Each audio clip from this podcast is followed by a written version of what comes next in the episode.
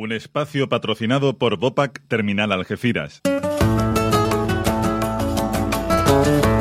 Estamos a viernes y en este segundo tramo hablamos de ecología en la frontera con Juan María Arenas. Él es doctor en ecología, conservación y restauración de ecosistemas, divulgador y comunicador científico, director de www.restauraciondeecosistemas.com y también podemos encontrarlo en su web profesional www.jmarenas.com.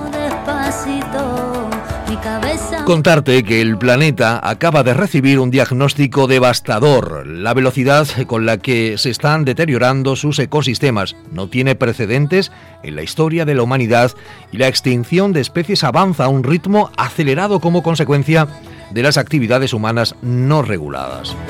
El problema es de tal magnitud que un millón de especies de animales y de plantas están en peligro de desaparecer en las próximas décadas en un planeta que presenta las tres cuartas partes de su medio ambiente terrestre deteriorado y aproximadamente el 66% de los océanos alterados de manera significativa, revela ese último informe de la Plataforma Intergubernamental de Ciencia y Política sobre Biodiversidad y Servicios Ecosistémicos, el IPES presentado en París este pasado lunes, día 6 de mayo. Juan María Arenas, ¿qué tal? Muy buenas tardes. ¿Qué tal? Buenas tardes. Lo tenemos fresquito, fresquito. Sí, no, no, me, no me, gustaría dar este tipo de o, esta cosa. O por lo menos que fuera un informe más favorable. Sí, que fuera un informe más favorable, ¿no? Eh, pero bueno, creo que es creo que esa actualidad está siendo actualidad a nivel mundial y creo que creo que tenemos que comentarlo también aquí, ¿no? Es algo que, que no estamos al margen, no el campo de Gibraltar no es un ente aislado del, del planeta, con lo cual creo que es algo de lo que tenemos Estamos en el globo terráqueo, de lo que de lo que tenemos que hablar. Y es verdad que eh, la ONU, el, panel este de expertos de la ONU, 150 científicos y, 150 científicos y otros 300 de apoyo, o sea, en total 450 científicos han elaborado un informe de 150 páginas, donde los científicos son de más de 50 países, o sea, que son representantes de todo el mundo, de todos los, todos los continentes. Y el informe es... Que todos no se pueden equivocar, vamos. Es muy duro, exactamente. El informe es muy, muy duro, ¿no? Y, y dice cosas, te voy, a decir, te voy, a decir, directamente cosas que dice el informe, que es que la tasa actual de extinción de especies es entre decenas y centenares de veces más alta que el promedio de los últimos 10.000 millones de años. Estamos perdiendo especies más rápido, 100 veces más rápido que el, que el promedio de los últimos 10.000 millones de años. Recordemos que hubo extinciones en las que desaparecieron los dinosaurios y esas extinciones eh, fueron más prolongadas en el tiempo de lo que las estamos generando ahora. Entonces, ¿qué y por algo que no provocó el hombre. Claro, claro, pero bueno, el problema no, o sea, e-, es grave, que lo estamos provocando nosotros, pero es que eh, es, es, eh, lo hemos provocado nosotros, pero es que aparte nos afecta a nosotros directamente. Porque esto es así, esto es lo que dicen, estamos acabando con la Tierra. No, eso es mentira. Estamos acabando con nosotros mismos. Estamos acabando con nuestra forma de vida en la Tierra. Estamos autodestruyendo. cuando se murieron los dinosaurios, no fue su culpa, pero si murieron los dinosaurios, la vida en la Tierra no acabó. Bueno, de hecho los dinosaurios en realidad no han terminado de desaparecer. Pero bueno, eh, eso si quieren en otro programa lo, lo hablamos. ¿Qué me dices? No, no han terminado de desaparecer. Luego en otro programa lo hablamos. Y, y vais a alucinar, vais a alucinar con ese tema. Eh, pero el problema es que el problema es más grave incluso que el propio cambio climático, por lo que están diciendo. Pues claro, eh, la, pérdida de especies es de 8 millones de especies, uno está desapareciendo. O está en grave riesgo de desaparecer, entonces es un problema grave. Otra frase que dicen, que también resulta muy llamativa, que dice, la salud de los ecosistemas, de la que dependen el resto de especies, se está deteriorando más rápido que nunca. Estamos erosionando los cimientos importantes de la economía, la seguridad alimentaria, la salud y la calidad de vida de todo el mundo. Aquí son, son demoledores, es que este informe es demoledor, afecta a la economía, a nuestros alimentos, a la salud y a la calidad de vida. Te da que reflexionar. Te da que reflexionar mucho. Cómo el ser humano tenemos esa habilidad para destruir cosas, ¿no? De, hecho, si quieres, eh, esta gente apunta, ¿no? Cinco, las cinco partes más, o sea, como los cinco causas principales de este deterioro, de este deterioro que está sufriendo nuestros ecosistemas y nuestra biodiversidad, que el primero, claramente, son los cambios de uso de la tierra y el mar.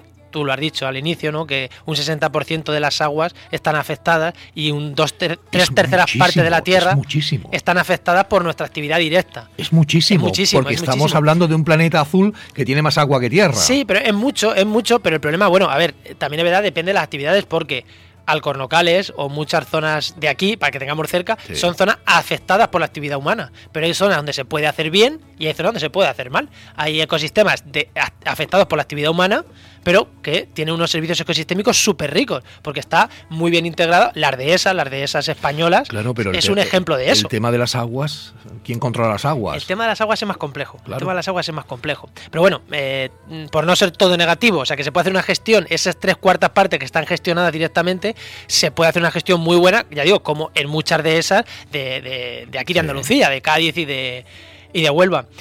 Otro es la explotación de organismos, o sea, estamos sobreexplotando los recursos pesqueros, por ejemplo, estamos consumiendo más de lo, del tiempo que se generan, ese también es un problema.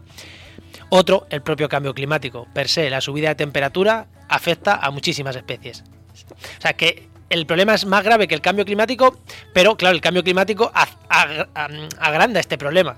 Entonces, es, ahí tenemos el problema. Otro es la contaminación, y ese aquí en, en, la bahía de Gibraltar la sufrimos bastante. Hay muchas especies que de aquí desaparecen por contaminación, no soportan altos niveles de contaminación y entonces, claro, con eso difícil luchar, ¿no? Ahí, mientras que haya contaminación, van a desaparecer.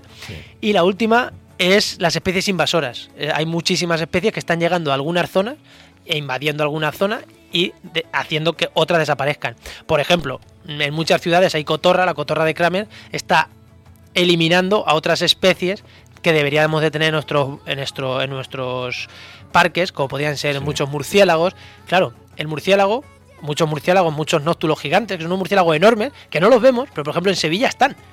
Y son animales que comen muchísimos insectos. Las cotorras no comen insectos. Entonces estamos matando unos animales, pero vemos un ejemplo concreto. Están, estamos, hemos metido un animal que está desplazando a otro. El que hemos metido no nos aporta nada y el que teníamos nos hacía luchar contra plagas de insectos en las ciudades. Para que veamos un ejemplo de lo que implica que perdamos biodiversidad. No es que digamos, uy, es que este me gusta más que el otro, no.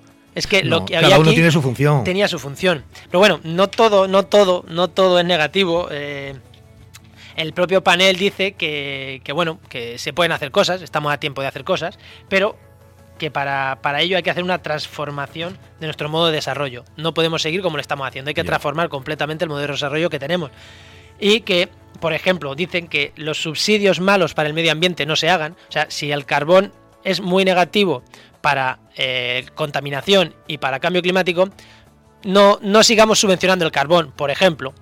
Y, y, subvencionemos otras medidas que sí que sean buenas para el medio ambiente. Entonces dicen que hay gobiernos y hay políticas que ya se están haciendo, ¿no? que hay rayos de esperanza y que hay políticas innovadoras por parte de empresas, de autoridades, a todos los niveles que sí que son muy buenas, que están siendo buenas y están consiguiendo revertir en parte esta situación muy negativa que teníamos.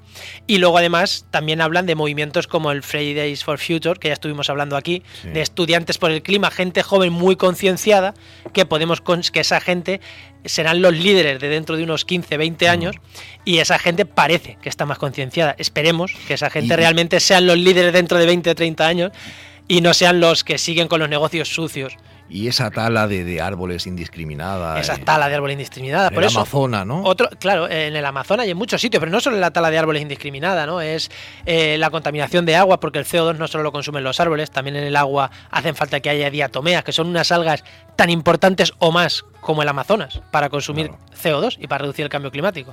Y son cosas que, que, no vemos, que no es solo lo que vemos, sino lo que no vemos que está, que está también ahí y es, y es muy importante. Vamos a recordar ese dato. Estamos eh, perdiendo especies a, una velocidad eh, cuántas veces mayor pues que... Entre decenas y centenares de veces más alta que el promedio de los últimos 10 millones de años. No hay un dato concreto porque verá que estos son modelos. Pero claro, entonces esto lo que hacen son meten muchos datos, mucho que se equivoquen. meten muchos datos y hacen un modelo. Dicen lo eh, el, el, más conservador estamos perdiendo decenas de veces más rápido. El más alarmista casi miles de veces más rápido. Entonces, pues hacen un promedio, ¿vale? ¿El promedio cuál es? Pues entre decenas y centenas. Lo vamos a dejar aquí. Juan María Arenas, muchas gracias por haber estado con nosotros. Muchas gracias. El tapeo de, la ruta del atún, ¿qué tal? Bien, ¿no? Yo ya empecé ayer, Antonio, y buenísimo, buenísimo. y hoy seguiré, hoy seguiré Te espero el próximo viernes, gracias. Olvidando